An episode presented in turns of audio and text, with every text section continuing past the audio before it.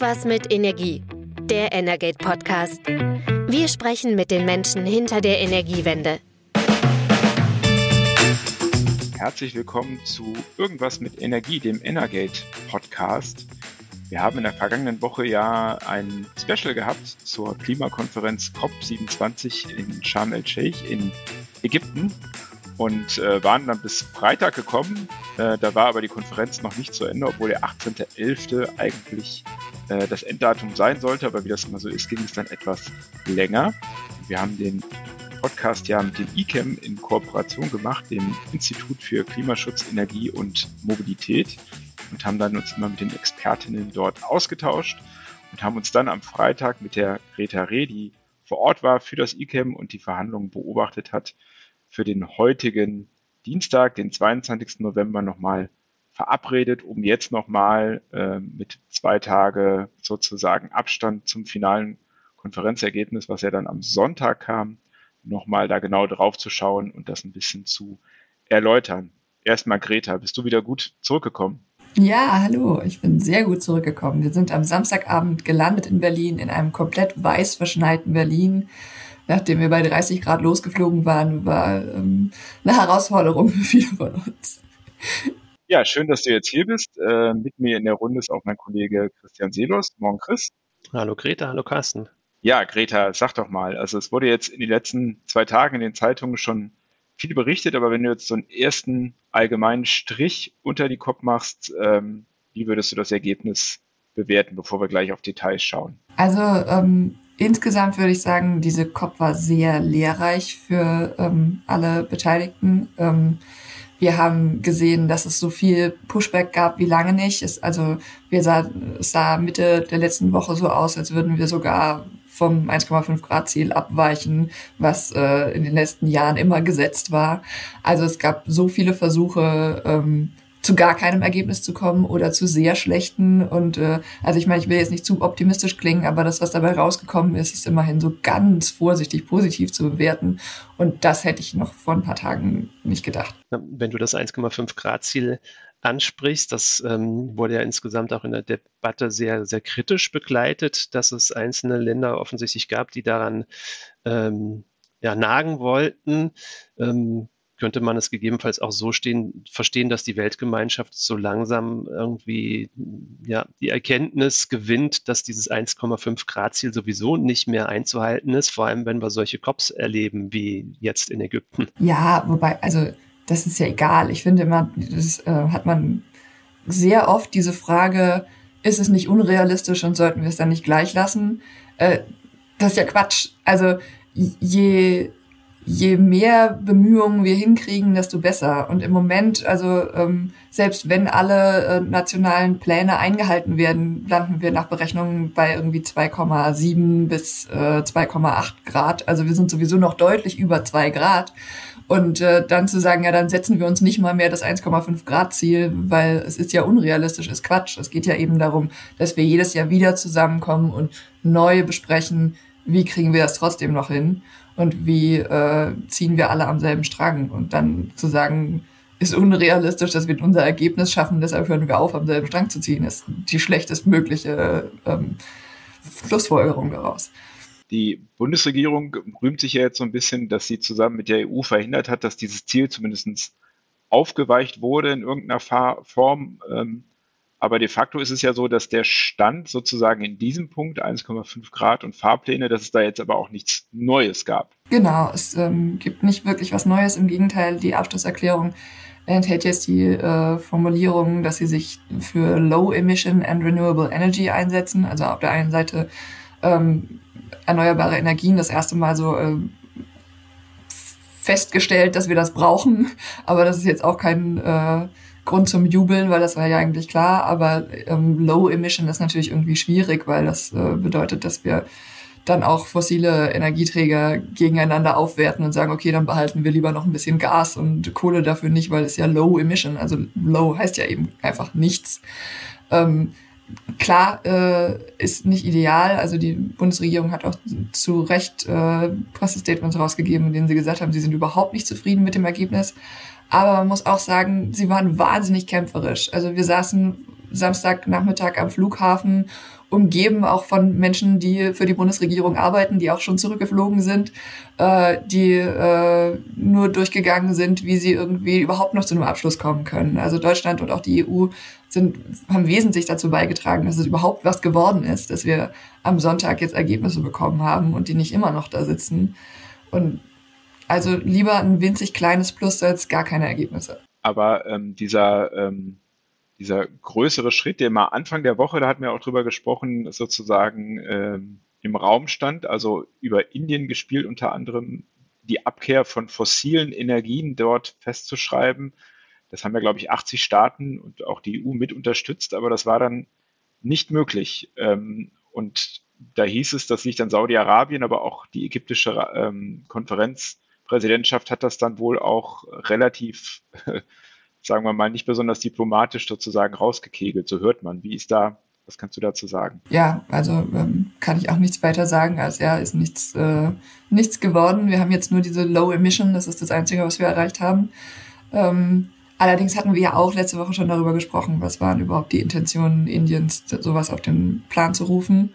Äh, zu manipulieren, dass wir eben überhaupt kein Ergebnis bekommen, weil klar ist, dass wir uns darauf nicht einigen können? Oder hatte das tatsächlich irgendwie positive und konstruktive Absichten? Ähm, wir müssen aber auch sehen, also wenn ich sowas in Diskussion stelle, ähm, und es dann auf Ebene der Vereinten Nationen nicht zu einem Ergebnis kommt, wie das jetzt der Fall war, dass wir eben nicht äh, in der Abschlusserklärung drinstehen haben, dass wir uns darauf einigen, äh, auf ein Face-Out oder Face-Down oder was auch immer die Vorschläge letzte Woche waren, heißt das ja trotzdem, dass jetzt zum Beispiel die EU und auch viele andere Staaten sich klar dazu bekannt haben, dass sie das gut finden und dass sie das für sich äh, festlegen wollen. Und es gab ja auch nebenbei, also abgesehen von den Abschlussdokumenten jetzt so viele neue Vertragsabschlüsse. Es gab mehrere Industriestaaten, die sich zu Kooperationen mit kleineren Inselstaaten und mit anderen äh, ähm, weniger entwickelten Ländern zusammengetan haben. Und also das sind ja auch positive Ergebnisse, die natürlich nicht das große Ganze, also nicht die Abschlusserklärung betreffen, aber die trotzdem in den nächsten Jahren äh, einen positiven Beitrag zeigen werden. Schauen wir dann mal auf die äh, positiven Seiten, die ja auch äh, von allen Seiten so äh, herausgekehrt wurden, das Thema Loss and Damage, was ja sozusagen das erste Mal jetzt da so auf der Tagesordnung verhandelt wurde, also sozusagen der Ausgleich für äh, Klimaschäden und Verluste, die eben ärmere Länder erleiden äh, durch die Folgen des Klimawandels, für den sie ja nicht verantwortlich sind, weil die Emissionen ja aus den Industriestaaten kommen, maßgeblich. Ähm, wie bewertest du das? Ist das jetzt wirklich so ein großer Erfolg? Ja, also man muss erstmal sagen, es war natürlich nicht das erste Mal Thema, sondern der Grund, warum es auch medial so viel Aufmerksamkeit vor zwei Wochen schon bekommen hat, war, dass es zum ersten Mal einen offiziellen Tagesordnungspunkt mit diesem Namen gab. Also es ist erstmal eine rein administrative Sache und heißt noch nicht, dass wir andere Ergebnisse erwarten können, sondern es ging einfach nur darum, wir besprechen das Thema Loss and Damage nicht mehr als irgendeinen Unterpunkt. Wir sprechen nicht in allgemeinen Diskussionen nur, dass das auch relevant ist. Ich meine, das wird von Staaten seit 30 Jahren gefordert, dass wir ähm, das brauchen und es wird auch jedes Jahr diskutiert, aber eben diesmal zum ersten Mal als eigenes Thema, um die Relevanz äh, zu betonen. Und ähm, das Ergebnis ist, ähm, naja, also wir können uns vorstellen, die Idee ist, dass wir einen Fonds brauchen für Schäden und Verluste, ähnlich wie, sagen wir mal, ein Versicherungssystem. Und das Einzige, was wir dieses Jahr geschafft haben, ist, dass ein Bankkonto eröffnet wurde und dass die Ersten gesagt haben, dass sie was darauf einzahlen werden. Das ist unfassbar wenig. Also wir haben keinerlei ähm, Regeln gefunden, äh, wann was ausgezahlt werden soll, wie regelmäßig da neu eingezahlt werden soll, für wen das überhaupt ist und unter welchen Bedingungen. Das ist alles auf nächstes Jahr verschoben worden. Das heißt, bisher, ähm, ja, bisher gibt es nur dieses Bankkonto.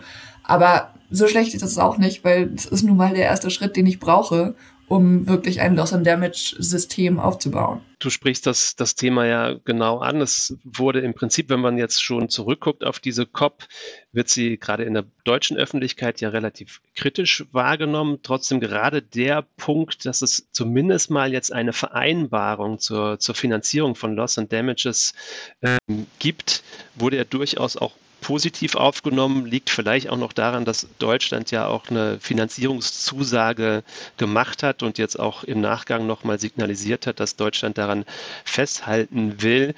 Du sagst, im Prinzip ist aber das jetzt, was in die Abschlusserklärung ja eingegangen ist, doch irgendwie auch nur ein minimaler und kleiner Schritt.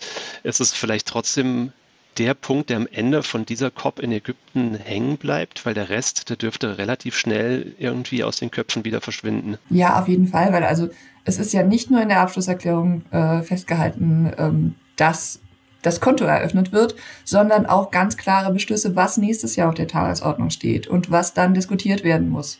Und ähm, das ist oft der größere Schritt, weil das bedeutet eben auch, dass alle Staaten sich in den nächsten zwölf Monaten Strategien überlegen müssen, wie sie auf diesen Fonds reagieren und was sie eigentlich im nächsten Jahr da vereinbaren wollen.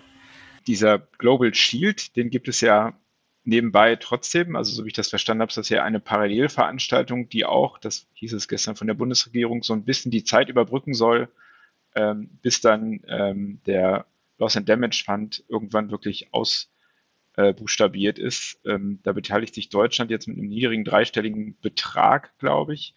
Ähm, ist das nicht nur ein Tropfen auf einen heißen Stein dann? Ähm, oder kann das wirklich jetzt für den Anfang einen Unterschied machen? Ja, also äh, war von Deutschland ja auch hauptsächlich symbolisch gedacht. Traurig sind eigentlich eher die anderen Beteiligungen. Also, dass Deutschland damit 170 Millionen, glaube ich, quasi diese, diese Idee eröffnet und dann andere Staaten sagen, oh ja, da machen wir mit. Und Dänemark, glaube ich, hat zum Beispiel gesagt, sieben Millionen oder so. Also das ist natürlich total albern. Ähm, trotzdem war das, also die Entscheidung letzten, ich glaube letzten Montag war es oder sogar schon am Freitag davor, ähm, sich dahinzustellen auf die COP und zu sagen, wir machen das, wenn ihr sonst hier nichts hinkriegt, dann machen wir wenigstens das. Da ging es dann nicht so sehr um die Summen, sondern eben um klar zu sagen, wir machen das sowieso egal was ihr jetzt hier auf die Reihe bekommt. Und es sieht echt peinlich für euch aus, wenn das das Einzige ist, was wir hinbekommen. Und das hat ja auch dazu geführt, dass es eben vernünftige Ergebnisse gab. Das zieht ja dann schon so ein bisschen auch, du hast ja die Rolle der, der Bundesregierung und vielleicht auch der EU angesprochen.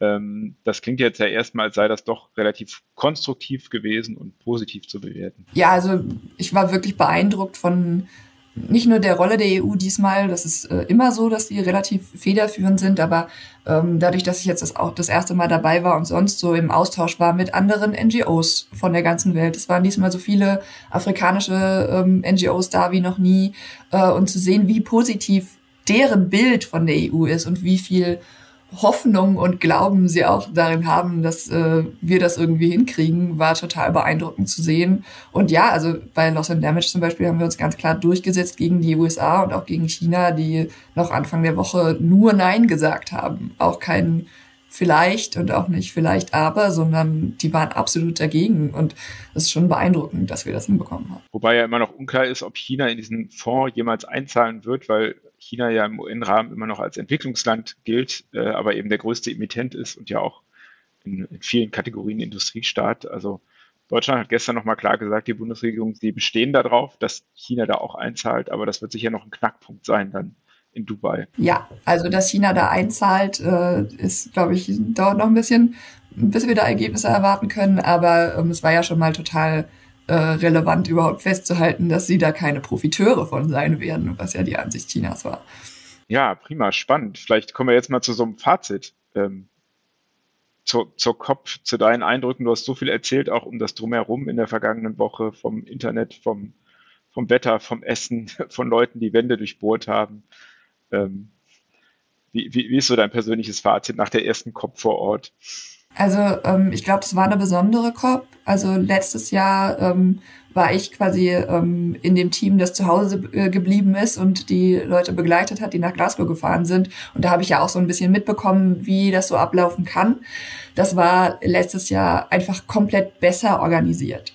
Und wir waren dieses Jahr in einem Land, in dem es keine Meinungsfreiheit gibt, in dem Demonstrationen verboten sind, in dem wir quasi eingesperrt waren in dieser Stadt. Also man konnte ähm, das Gelände nicht verlassen, ähm, schon gar nicht, wenn man sich als Teilnehmer der Konferenz ausgewiesen hat.